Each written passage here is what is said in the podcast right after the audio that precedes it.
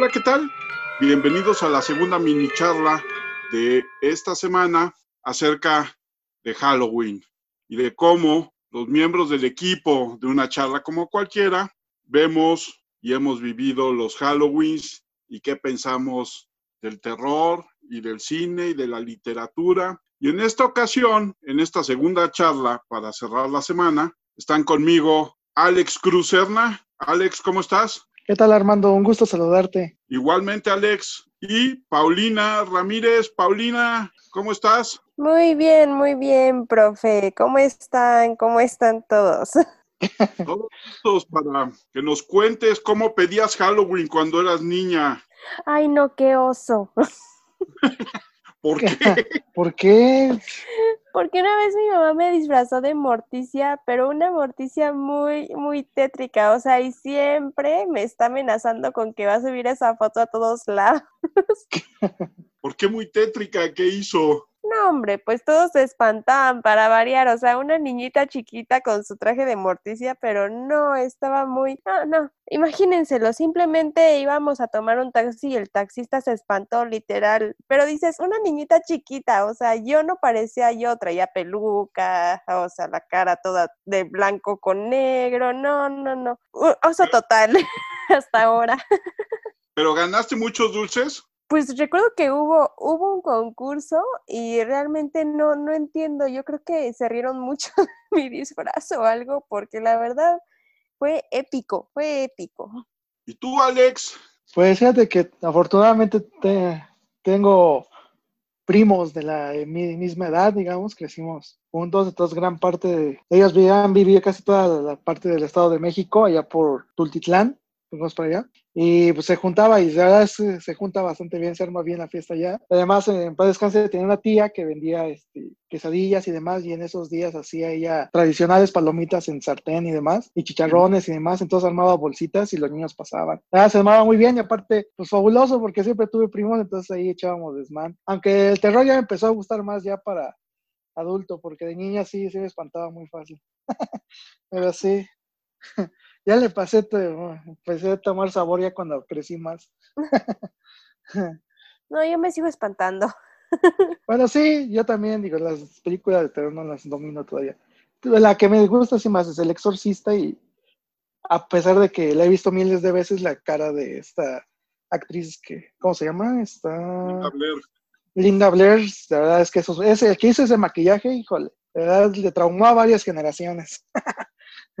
Y el que hizo la pista sonora, el que hizo, creo que el que hizo la pista sonora o el que hizo los efectos especiales, no el maquillaje. Es un mexicana, es un mexicano. mexicano. Sí, sí, sí. ¿Y a ti, Paulina, qué película te asusta? Pues realmente no es como que me asusten las películas, o sea, en el momento cuando vienen esas, esas escenas en las que todo está pues en silencio y de repente hay un, un momento aterrador, eso sí es como el ay, ¿no? Ya saben, el típico ay, pero de ahí en fuera no es como que me espanten las películas, o sea, Pinocho... Pinocho cuando se lo comió la ballena, eso era aterrador para mí. Eso era muy aterrador para mí antes, pero ya, ya lo superé, creo. Pero no lo he vuelto a ver, pero sí, creo que era Pinocho esa parte. Luego sucede que esas películas que en teoría no deben de espantar, de repente causan traumas, ¿no? Yo me acuerdo. De Dumbo. Dumbo, no. Bambi cuando matan a la mamá. Blancanieves, la bruja, a mí me daba mucho miedo. ¿Sí? Hasta tenía pesadillas con ella, sí, pero era un sueño recurrente del cual una vez ya escribí. Entonces, siempre la bruja era igualita a la, bruja, a la bruja de Blancanieves. Bruja, brujas. Y yo me acuerdo, ¿se acuerdan de ese documental? Ustedes han de haber estado muy chavitos, porque mis hijas están chavitas también, de unos pingüinos. Entonces, como los pingüinos se cuidan en el Polo Sur y migran. Creo que sí. Y hay una parte de un pequeño pingüino que se queda solo y llega a una de estas gaviotas negras y lo mata y se lo come. Bueno, la niña que estaba atrás de nosotros lanzó uno de los gritos más aterradores que yo he oído en mi vida cuando murió el pingüinito. Dios. Sí, ahí, pero ahí creo que se confunde el terror, ¿no? Porque Estados Unidos siempre nos ha querido vender como ese terror de matar, matar, matar. Y, o sea, los famosos como los grab, o son esos que el efecto que te hace que brinques. Pero al final de cuentas creo que el terror se maneja muy bien. Creo que Stanley Kubrick con El Resplandor es algo fabuloso más allá del, del texto de Stephen King. Pues lo supo hacer, ¿no? Y además Nicholson, pues ni se diga, qué bueno. Esas secuencias de a mí me pone de nervios esos tomas tan largas que hacía de la casa. Inmenso, se te hace eterno. Y luego a las gemelas, no, esas escenas son horribles porque te hace eterno el, el pasar de la bicicleta, el niño, en fin, muchas cosas. Decía Emilio Domínguez en la plática anterior que el terror es algo que le tienes miedo a lo que conoces y el horror es una experiencia que te cambia radicalmente. Pues sí, eso es cierto. Oh, sí, sí. Eso sí. Gran frase. Gran frase. Ya le vamos a poner las del 2020, esas grabadas. Sí. Con espuela de oro. En una charla como cualquiera va a aparecer ahí abajo así. pues sí, tiene razón, a cierto punto, porque como los otros, si se acuerda de la película de los otros, ese suspenso que da el, Esa es una de, las mejores. El giro de tuerca que da y dices, ándale. O la misma, la de la que hizo Bruce Willis, ¿cómo se llama? Ah, este, ah la del sexto sentido. Sexto sentido es fabuloso también, o sea, tiene ese jiribilla y dices, ah, no manches. Y a mucha gente le ha pasado que ha platicado con muertos, ¿no? Pues eso dicen. Eso, ¿A eso dicen. ¿A ti es lo, qué es lo más aterrador que te ha pasado, Alex? A mí, pues fíjate que yo no tanto, me han platicado muchas cosas, eso sí. Eh, a mí experiencias nunca, y la verdad es que, pues no, la verdad no, pero me han platicado varias, ahorita ya que se acerca el, siempre los perros me han, sí, los perros son muy, este, tienen ese sexto sentido, ¿no? Que a veces te sorprende. Y este, y por ejemplo, recién cuando llegué a donde hoy vivo, eh, el primer año, pues no tenemos, ya hace mucho que no tenía perro, lo compramos y pues estaba chico, el perro ahorita ya tiene tres años. Y quién sabe, yo creo su sentido de cachorro, pues cuando recién pusimos la ofrenda no dejaba de ladrar hacia las fotos y eso. y nos sacaba de onda porque sí, este, pues, ¿y ahora qué? Y ya, y también cuando en paz descansé un tío que también igual vivía allá en el Estado de México, él sí ponía un altar muy grande. Y entonces mis papás se quedaron a dormir esa vez y dice mi mamá que como la casa tiene escaleras, escuchaban unas risas. Y ya después al otro día dijo mi tío y entonces este, le dijo, ah, es que Laurita, una sobrina que ya falleció, era niña, es que Laurita viene a jugar con sus amigos. Dije, no, no manches, ya no me hubiera bajado. Pero sí, o sea, son cosas que dices, wow. O sea, el simple hecho de poner la ofrenda, que a veces pones cigarros y que se vean como la silueta, como si jalaran el humo, dices que, ole, ¿no? O sea, está cañón eso, ¿eh? En serio, es que tuve muchos familiares que fumaban y se ve, haga de cuenta, se consume el cigarro en un 2x3 a veces. Órale. Entonces sí, está extraño eso, eso todas esas esencias, ¿no? Que dices, órale. Pero de ahí fuera nada. Ay, yo no sé si fue mi mente, si de plano fue mi mente de lo que ha pasado o, si sí pasó algo, pero por ejemplo, hay, han, sido dos ocasiones. En una acababa de fallecer una maestra mía que yo tenía unos 14 años y ella acababa de fallecer, me daba clases de violín y venía a mi casa y todo y nos llevábamos muy bien, decía que yo era su hijita consentida y todo, pero le dio cáncer y pues pasó lo que pasó, ¿no? Entonces una vez yo estaba soñando y me la encontré, entonces ella de repente me dijo, ah, te voy a ir a visitar el lunes a las 12 en punto, ah, caray, ¿no? Pues llegó el lunes a las 12 en punto, o sea, yo, yo estaba dormida pero luego cuando desperté de la nada, me di cuenta que daba, eran las 11.59, o sea, estuvo rarísimo. Así, 11.59. Y entonces yo dije, ah, caray, ¿y qué hice? Obviamente, como cualquier persona que se quiere salvar, pues se pone las cobijas encima. y entonces, pero lo más raro fue que, no sé si fue mi mente o algo, pero empecé a sentir como junto de mi cama alguien se estaba sentando en un lugar donde ella siempre se sentaba. Entonces dije, ay, nanita.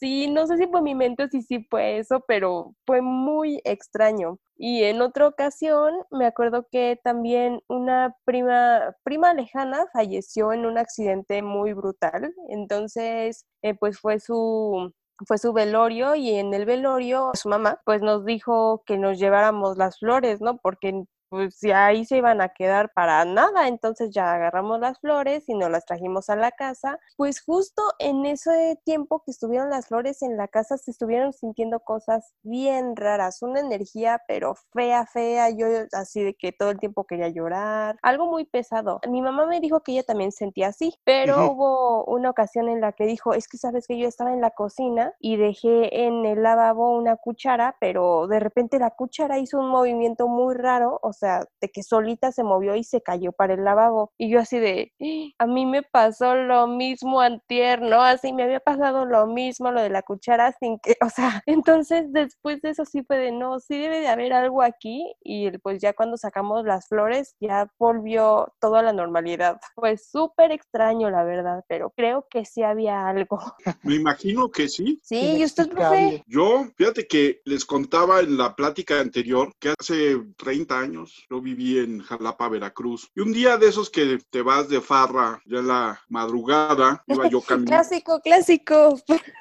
Clásico. Iba yo caminando ya rumbo a la casa. Llegué a la casa, 3 de la mañana, Jalapa, Veracruz, estaba vacío. Iba yo solo por la calle. Y entonces llegué, abrí la puerta, cerré la puerta y en el momento en que cerré la puerta, del otro lado. Obviamente no abrí la puerta, ¿verdad? Seguía Lo hubiera abierto. No, que lo hubiera abierto.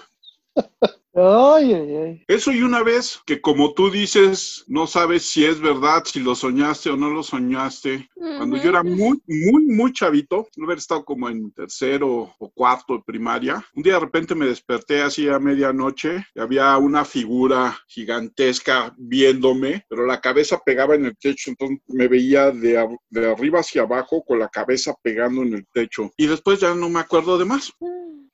¿Se les ha subido el muerto? Porque a mí sí, y un montón de veces. Mm, a mí sí, pero fíjate que eso es algo, ¿cómo le llaman?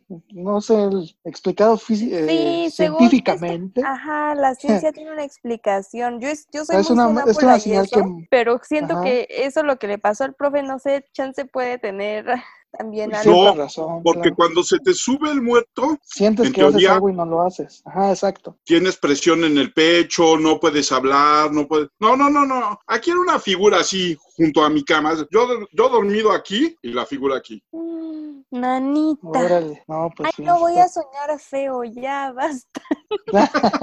Oiga, maestro, pero sin duda también cabe resaltar que en México nos gusta ese tipo de historias, ¿no? Ese tipo de relatos. Y creo que un acierto de la radio en México fue poner eh, en las noches, dicho sea de paso, y que tenía un rating, en paz descanse el locutor Juan Ramón Sainz, el locutor de ese programa, pues la mano peluda sin duda marcó una pauta en la radio en México y sobre todo en esos casos tan específicos que la gente hablaba. Él decía, mm, yo le voy a creer porque él está marcando y no, ¿cómo le voy a decir que no? No me va a tomar en serio el programa, pero ahí dejaba al aire, ¿no? Pero eran historias muy buenas. Pero incluso la misma muerte de Juan Ramón, pues es muy misteriosa, ¿no? Sí, dicho sea de paso, o sea, para ponerle un poco más de mística al personaje, la hacen más sospechosa, ¿no? Pero sí, sin duda, hubo tres programas que marcaron así un rating que la, yo creo Radio Fórmula ni con todos los cielos yo creo ha conseguido tener ese rating. Fue una vez que dos chavos que según estaban poseídos, los dos casualmente en Estados Unidos, las grabaciones, si fue efecto, no fue efecto, si fue real o no, es magnífico o sea, la gente lo oye y se te enchina la piel nada más de escuchar los ruidos que se oyen detrás de la bocina del teléfono y dices, híjole, está, está gruesa. Y aparte estaban en vivo. Y dice Juan Ramón, él lo relata, que la misma cabina se empezó como a, sentir medio rara la onda. Entonces dijeron, ¿y ahora qué vamos a hacer? Y no sé si se acuerdan, bueno, rápido nada más, cuando Facundo, según vio a la niña del panteón. Ah, claro, otro ah, clásico. sí. Juan Ramón dice, porque Facundo dice, ah, pues a mí me vale, yo no creo y no sé qué. Juan Ramón fue esa noche con él y Juan Ramón relataba que esa misma noche, después de que vio a la niña, fue con él. Entonces se fue y dijo, oye, Juan Ramón, no manches. Dice, yo no, dice, yo no creo, dice, pero ahí hubo algo, dice, ayúdame, porque quién sabe qué pasó. Y ya el otro día fueron, hicieron. Dijo, ahí te lo dejo, Juan Ramón, yo no creo, yo no sé lo que dice, si fue armado o no, pero ahí te lo dejo. Pero sí, sí, sí, dice que se fue sacado de onda. Pero eso luego descubrieron que estaba armado, ¿no? Yo creo que sí, digo, no dudo, pero para el programa fue muy bueno. sí, no hay pruebas, ah, pero tampoco tengo duda. Exacto. Mi problema siempre con, con con las imágenes de televisión. Sí, no Es es, que- truqueable. Es que cuando yo trabajaba en imagen, había una chava que le encantaba ver estas cosas y siempre me decía, no, mira, ahora sí, esto trajeron este mat-". Yo le decía, mira, es bien fácil hacerlo, es muy sencillo truquearlo. Yo soy muy escéptico de los materiales grabados, pero no de lo de la experiencia que tú me puedas contar o que me pueda contar Paulino de la mía, porque, pues ahí sí, ¿qué? ¿a quién queremos, qué rating queremos jalar o qué rating no queremos jalar? Claro. Sí es impresionante y además las audiencias de Juan Ramón eran tan importante que hubo quien se apropió del programa después, ¿no? Sí, Y lo siguen creo haciendo. que sigue. Ujú. El nicho entre los que les gustan esas historias como a mí, como a ustedes, o entre los creyentes, pues es muy Los- grande. Entre los que no creen también. También. Sí, sí, y yo creo que también hay otro otro lado de y que los mismos este, políticos y demás acuden a la santería y ese tipo de cosas. Ah, Que eso- estás hablando de otras cañón. cosas. Pero a final de cuentas es algo que pasa, o sea, es algo, o sea, me refiero a la brujería que a veces hay que te explica y dices, ah, eso cómo va a pasar, y a veces dices, híjoles, sí pasó. Y está algo ahí oculto, pues, que está ahí detrás y o sea, que está, que hay algo ajeno que a veces cambia el destino y que a veces dices, híjole, eso está cañón. Y que no hay que jugar con nada de eso. Ah, no, Yo siento que todo se trata de energías también. Entonces, como dicen, no, la, la energía no se destruye. Entonces, pues ahí yo creo que también hay algo rarito.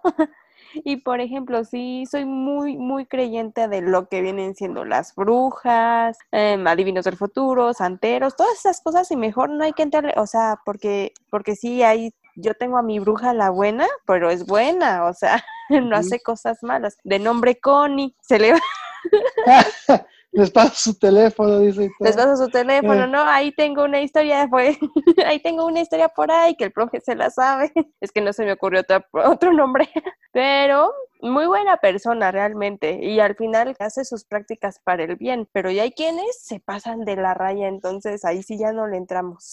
Como bien decía Sí. ese santero que le digo, dice, pero acuérdate de una cosa, dice, si actúas mal, se te va a regresar. Entonces, dice, yo lo hago, dice, pero pues allá tú, dice, porque no vas- va a ir contra ti, no va a ir contra mí. Pregunta de Bester Gordillo cuánto gastó en brujos. Sí, Bueno, ¿cuánto gastaba? en- está muy cañón ese libro, que seguro este Alejandro también ya lo leyó, el de los brujos del poder. La parte del Mester Gordillo está muy cañona. en el documental del 94, cuando según encuentran el cadáver en la casa de Salinas, entonces van en el rancho y que entonces ahí aparece una espiritista, no sé qué era, y se hizo famosa y entonces la entrevistaban. Y dices, ¿cómo puede ser posible? Y dices, bueno, Apaca. Ajá, exacto. Mira, por un momento, deja a un lado la historia política reciente de México. Los nazis, los nazis buscaban muchos objetos de poder. Y si me quiero ir a la historia contemporánea de México, pues nada más los bastones de mando y todo lo que trae el presidente de repente. Ah, caray, sí, sí, sí, sí, ah, caray. Pues como dicen, ¿no? De la campaña de Fox que estuvo realmente llena, llena, llena de santería. Sí, esa es Sí, otra que dicen que andaba. Y ahí está el terror y el miedo. Me voy a desviar tantito y yo les voy a preguntar cuál es su monstruo favorito. Y qué buena pregunta. Fíjese que yo le tengo mucho cariño al lente de Frankenstein, de Mary Shelley. Aquí en México se montó una ópera rock de un cantante de La Cuca que se llama José Force. Entonces hizo la obra y él, pues, además de su altura, le ayudaba mucho. eh, que él, él era el lente, entonces se veía enorme con la- el traje y todo. Pero sí, creo que Frankenstein. El coco, ¿El coco? el coco. No, hombre, cuántas, cuántas cosas y cuánto miedo no le tenía yo que iba a llegar y me iba a comer. No, hombre, ya somos amigos. El tiempo, el tiempo pasa y entonces ya se pierde el respeto y se vuelve amistad. Simón. El Coco y Frankenstein. Pero no, eso es antiguo. Actual, híjole, no sé. Fíjate, fíjate que yo siempre he estado entre Frankenstein, Ajá. bueno, el monstruo, no, no el doctor, Ah, sino el no el monstruo que no tiene nombre, y el hombre lobo. ¿Qué le pareció Porque- la versión que hizo de Inicio del Toro? No, la mejor ¿No le gustó? película es que yo tengo muchos problemas con el cine de terror, Ajá. porque no creo que exista. Creo que hay películas que de repente me, me hacen saltar, como dice Paulina, de repente, ay, ¿no? Ah, caray. por, por una aparición ahí o un tono de música. Para mí el mejor hombre lobo es el lobo Es hombre. Taylor Lautner en Crepúsculo. ¿ah? No, No, no, no, no, no, no. Ahí ya te proyectaste tú. No, ni siquiera me gusta esa película. Puede ser que está muy maletona, la verdad.